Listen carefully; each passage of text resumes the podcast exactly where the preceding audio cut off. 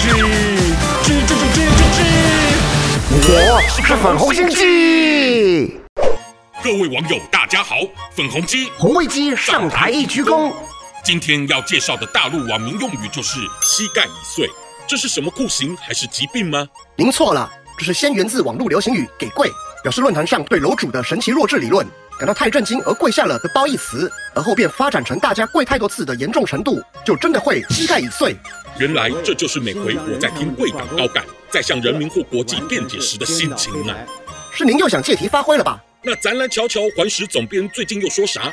因应国际女网协会挺彭帅人权事件，胡锡进竟然怒轰是协会剥夺了彭帅的言论自由。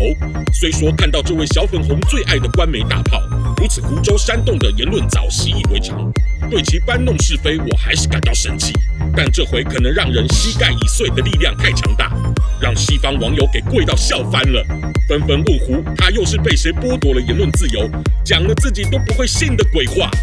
他说的也有道理啊，就你们墙外的人才老觉得咱们没有言论自由，但可以合理翻墙的老胡似乎蛮享受墙外的言论自由呢，仿佛比外交部发言人还任重道远。